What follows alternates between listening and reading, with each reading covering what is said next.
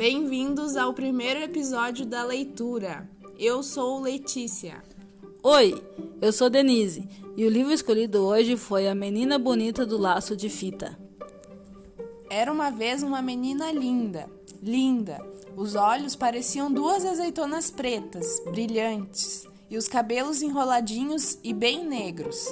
A pele era escura e lustrosa, que nem o pelo da pantera negra na chuva.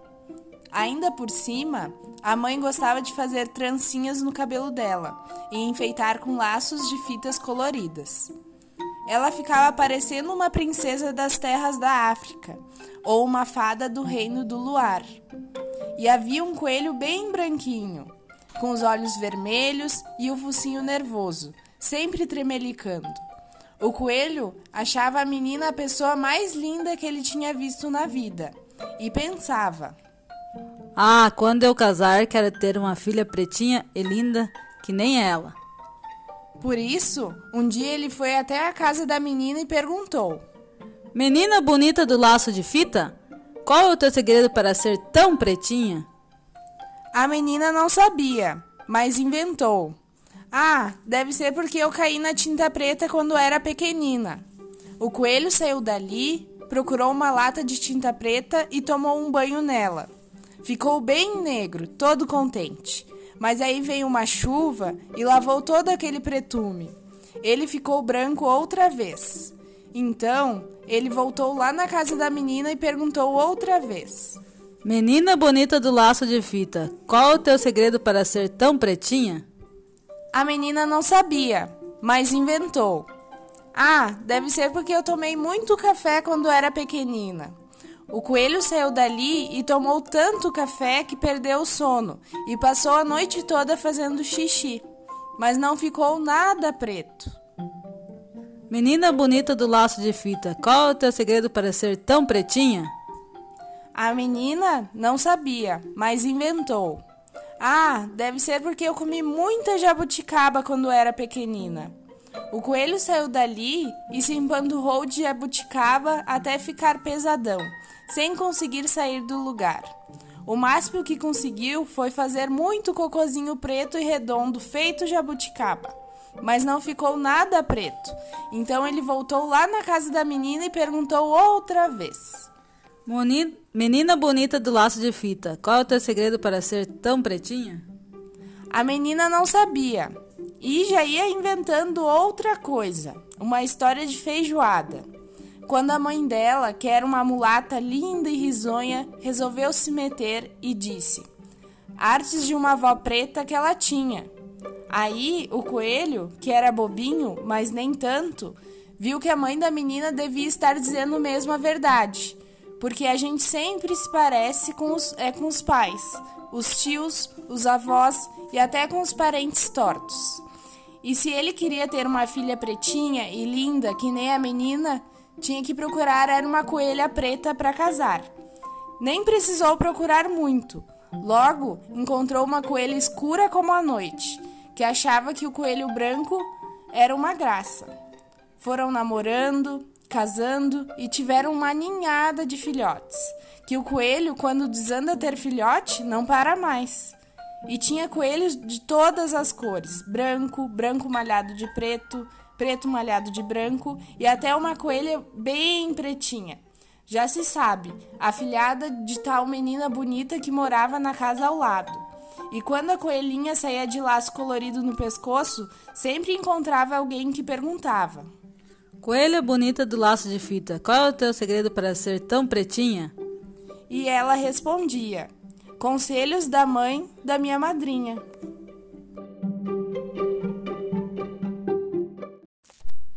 Bem-vindos ao segundo episódio da leitura. Eu sou Letícia. Eu sou Denise. E o livro que vamos ler hoje é A Sopa de Pedra. Um dia, Pedro Malazartes vinha pela estrada, com fome, e chegou numa casa onde morava uma velha muito pandura. Sou um pobre viajante, faminto e cansado. Venho andando de muito longe. Há três anos, três meses, três semanas, três dias e três noites. Ah, três horas. Pare com isso e diga logo o que quer, interrompeu a mulher. É que eu estou com fome. Será que a senhora podia me ajudar? Não tem nada de comer nessa casa, foi logo dizendo a velha. Ele olhou em volta, viu um curral cheio de vacas, um galinheiro cheio de galinhas, umas gaiolas cheias de coelhos, um chiqueiro cheio de porcos, uma horta muito bem cuidada, um pomar com árvores carregadinhas de frutas, um milharal viçoso e uma roça de mandioca. Não, a senhora entendeu mal. Eu não preciso de comida, não. Eu só queria era uma panela emprestada e um pouco d'água. Se a senhora me deixar usar seu fogão, eu já estou satisfeito, porque aqui no chão tem muita pedra e isso me basta. Eu faço uma sopa de pedra maravilhosa e não preciso de mais nada. Já fico de barriga cheia. Desse jeito, ela não tinha como negar. Então deixou, meio de má vontade, mas deixou. Só repetiu: Sopa de pedra? É, disse ele, se abaixando para pegar uma pedra no chão. Com essa pedra aqui, eu faço a sopa mais deliciosa do mundo. O importante é lavar bem, esfregar bem esfregadinho e deixá-la bem limpa antes de botar na panela. Malas Artes, então, tratou de lavar bem a pedra, como disse. Em seguida, encheu uma panela com água, pôs a pedra dentro e botou tudo no fogo. Quando a água começou a ferver, ele provou e disse: É, até que não está ruim. Só não vai ficar boa mesmo, de verdade, porque não tem sal. Não seja por isso, disse a velha. Eu tenho e lhe dou uma pitada. Ótimo, com um pouquinho de cebola e alho fica melhor ainda. Não seja por isso, disse ela. Eu lhe arrumo. E um temperinho verde de horta, será que não tem, não? Dá gostinho especial na sopa. Vá lá, não é por isso que essa sopa vai ficar sem gosto. A velha foi pegar tudo o que o Pedro Malazartes pediu e voltou depressa para o lado dele. Estava louca para aprender a fazer aquela sopa. Podia ser mesmo uma sorte receber aquele viajante em casa. Se ele lhe ensinasse a se alimentar só com uma sopa feita de pedra e água, com certeza ela ia economizar muito daí por diante mas não pôde ficar muito tempo na beira do fogão, observando, porque logo que o Pedro jogou os ingredientes na panela e deu uma mexida, ele tornou a provar e fez uma cara de quem estava em dúvida. O que foi? perguntou a mulher. Não sei bem. Parece que falta alguma coisa nesse caldo, talvez um pedacinho de carne ou de linguiça. Não seja por isso, respondeu ela. Se é uma sopa tão maravilhosa e tão econômica assim, não vai ser por um pedacinho de carne que vamos perder essa maravilha. Foi lá dentro e voltou com um pedaço de carne, outro de paio e uma linguiça.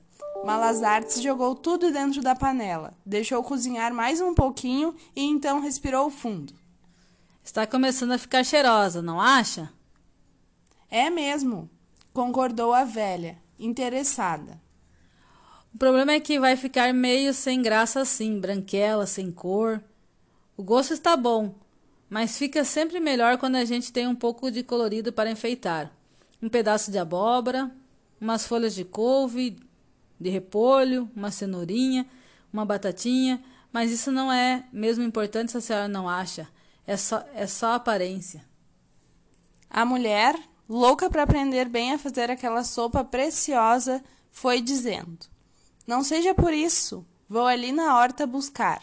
Voltou carregada de tudo o que ele pediu e mais um nabo, dois machiches, uma batata doce, um chuchu, uma espiga de milho, até uma banana da terra. A essa altura, ela já não se limitava a ficar olhando, tratava de ajudar mesmo para andar depressa e também para ela ter certeza de que não estava perdendo nenhuma etapa da preparação daquele prato tão maravilhoso e econômico. Por isso, foi logo lavando todas as verduras para tirar a terra e deixá-las bem limpas. Descascou o que era de descascar e foi passando para Pedro, que cortava e jogava na panela. E o fogo, ó, ia esquentando, e a, e a água, ó, ia fervendo, e a sopa, ó, ia borbulhando. Os dois esperavam sentindo aquele cheiro ótimo. De vez em quando, Malas Artes provava e suspirava. Hum, está ficando gostosa. Está mesmo um cheiro delicioso, concordava a velha. Daí a pouco ele provou de novo e concluiu: Pronto! Agora está perfeita! Uma delícia! É só tomar. A velha trouxe dois pratos fundos e ele serviu. Ela ficou olhando para ver o que ele fazia com as pedras, mas Pedro deixou as pedras na panela. E as pedras? perguntou a mulher. As pedras? Ah, a gente joga fora. Bem-vindos ao terceiro episódio. Eu sou Denise. Oi, meu nome é Letícia e o livro escolhido para lermos hoje é A Nuvenzinha Triste. Lá no alto do céu vivia uma pequena nuvem. Ela era uma nuvem triste porque não gostava de ser nuvem. Um dia, a nuvem que não gostava de ser nuvem viu um passarinho voando bem alto e pensou: Como eu gostaria de ser um passarinho e voar alto! E a nuvem pensou e fez. Esticou daqui, esticou dali e ficou feito um passarinho, mas de novo se, se entristeceu. Eu não sei cantar como passarinho. Uma pipa voando bem alto perto da nuvem, e então a nuvem pensou: já sei, posso ser uma pipa como essa. E se esticou de um lado, escolheu do outro, até ficar parecida com a pipa. Mas ela não tinha linha e nenhuma criança lá embaixo para segurá-la. Então percebeu que nunca poderia ser uma pipa e de novo se entristeceu. Uma estrela brilhava lá no alto e quando a nuvenzinha a viu, ficou alegre. Ela bem que poderia ser uma estrela. Se esticou daqui encolheu de lá até ficar parecido com a estrela. Mas e o brilho? Ela nunca brilhava como a estrela, e de novo a nuvem se entristeceu. Foi aí que veio um avião, pa passou voando rápido. Que lindo! Posso ser um avião! E a nuvenzinha se esticou daqui e se encolheu de lá até tomar a forma de um avião. Mas não havia piloto nem passageiros. Ela nunca seria um avião de verdade e de novo se entristeceu. Nisso, um foguete passou voando para o, para o espaço e ela ficou toda animada. Ora, não posso ser um avião, mas posso ser um foguete que voa sozinho. E ela tomou a forma de um foguete e aí lembrou que não tinha um motor possante para subir. E a nuvem mais triste ainda. Começou a chorar porque não podia ser nada daquilo que queria ser, e chorou tanto que suas lágrimas caíram sobre a terra que estava seca e sobre as plantas que estavam murchas. A terra molhada riu feliz e fez, a, fez as plantas e flores brotarem, e tudo lá embaixo virou um jardim. Quando a nuvem viu o que tinha feito, também ficou feliz, e daí para frente resolveu que queria ser nuvem mesmo, para molhar a terra e alegar as plantas. E foi o que ela fez.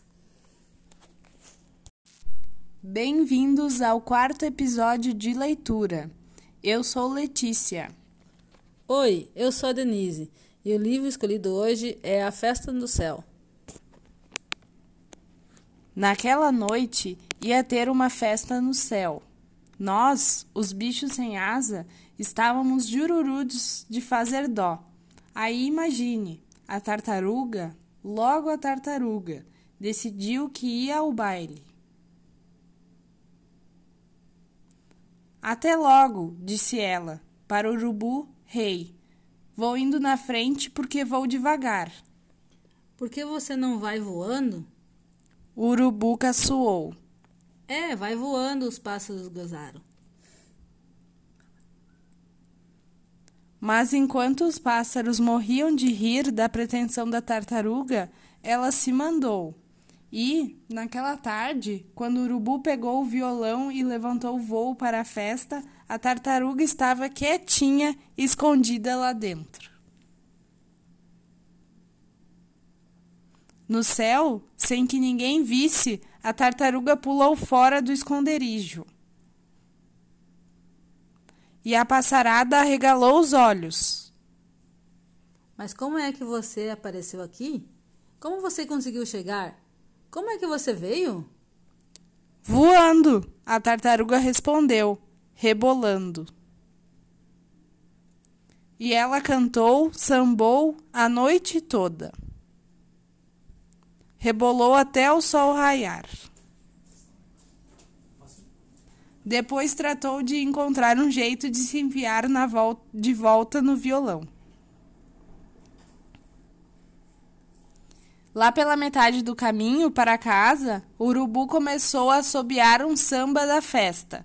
E a tartaruga, que estava muito alegre e um pouco zonza, começou a cantarolar também. O urubu rei escutou, pensou um pouco, desconfiou. Aquela diaba da tartaruga tinha feito ele de burro de carga. Furioso, virou o violão e o sacudiu. A tartaruga caiu rolando o céu abaixo.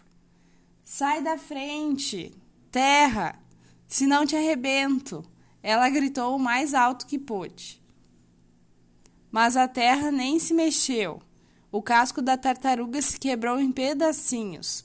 Fomos nós que achamos e colamos os pedaços todos. Agora você já sabe porque a tartaruga tem esse lindo casco tão bem remendado.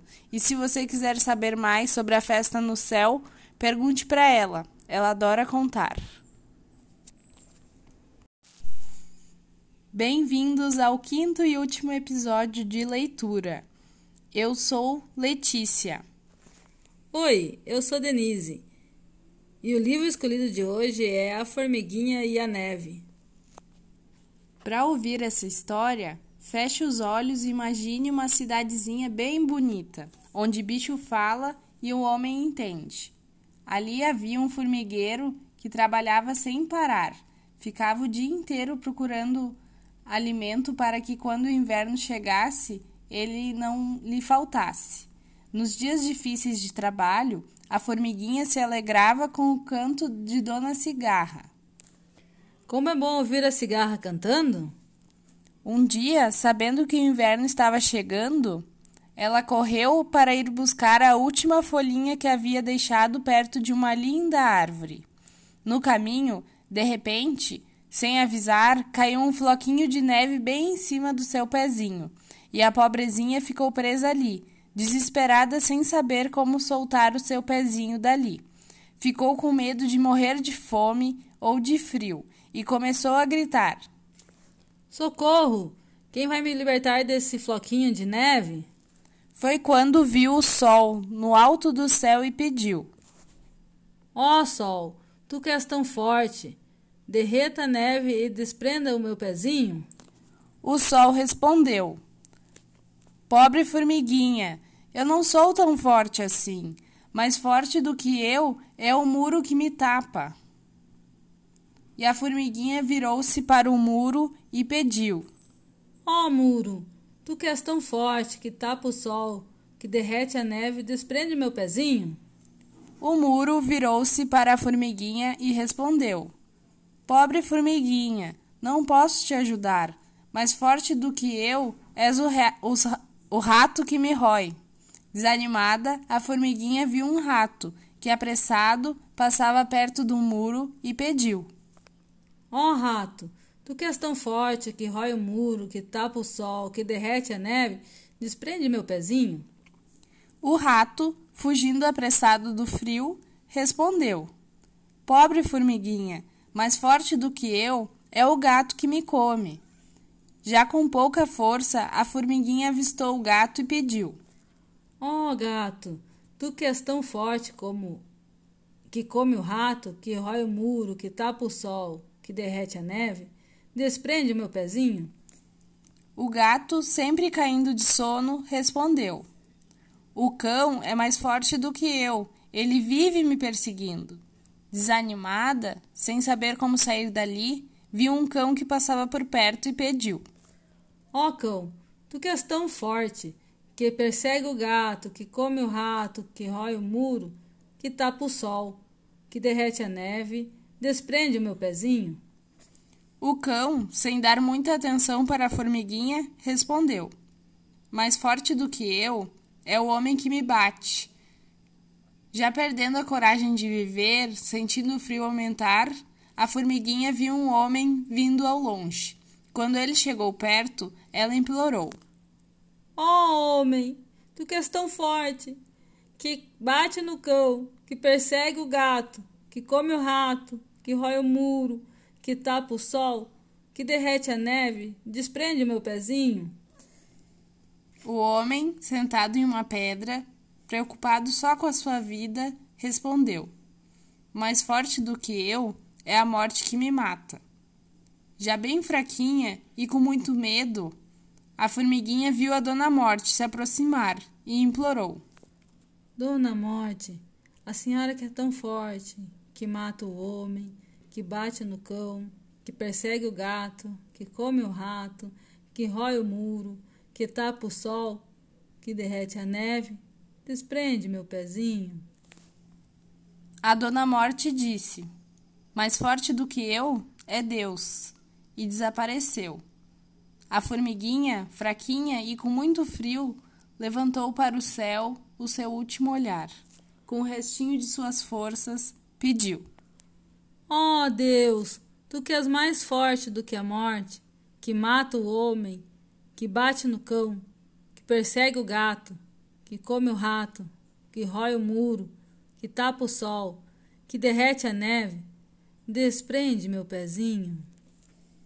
E Deus, em sua infinita bondade, fez surgir a primavera. Então o sol surgiu, as flores brotaram e o floquinho de neve derreteu.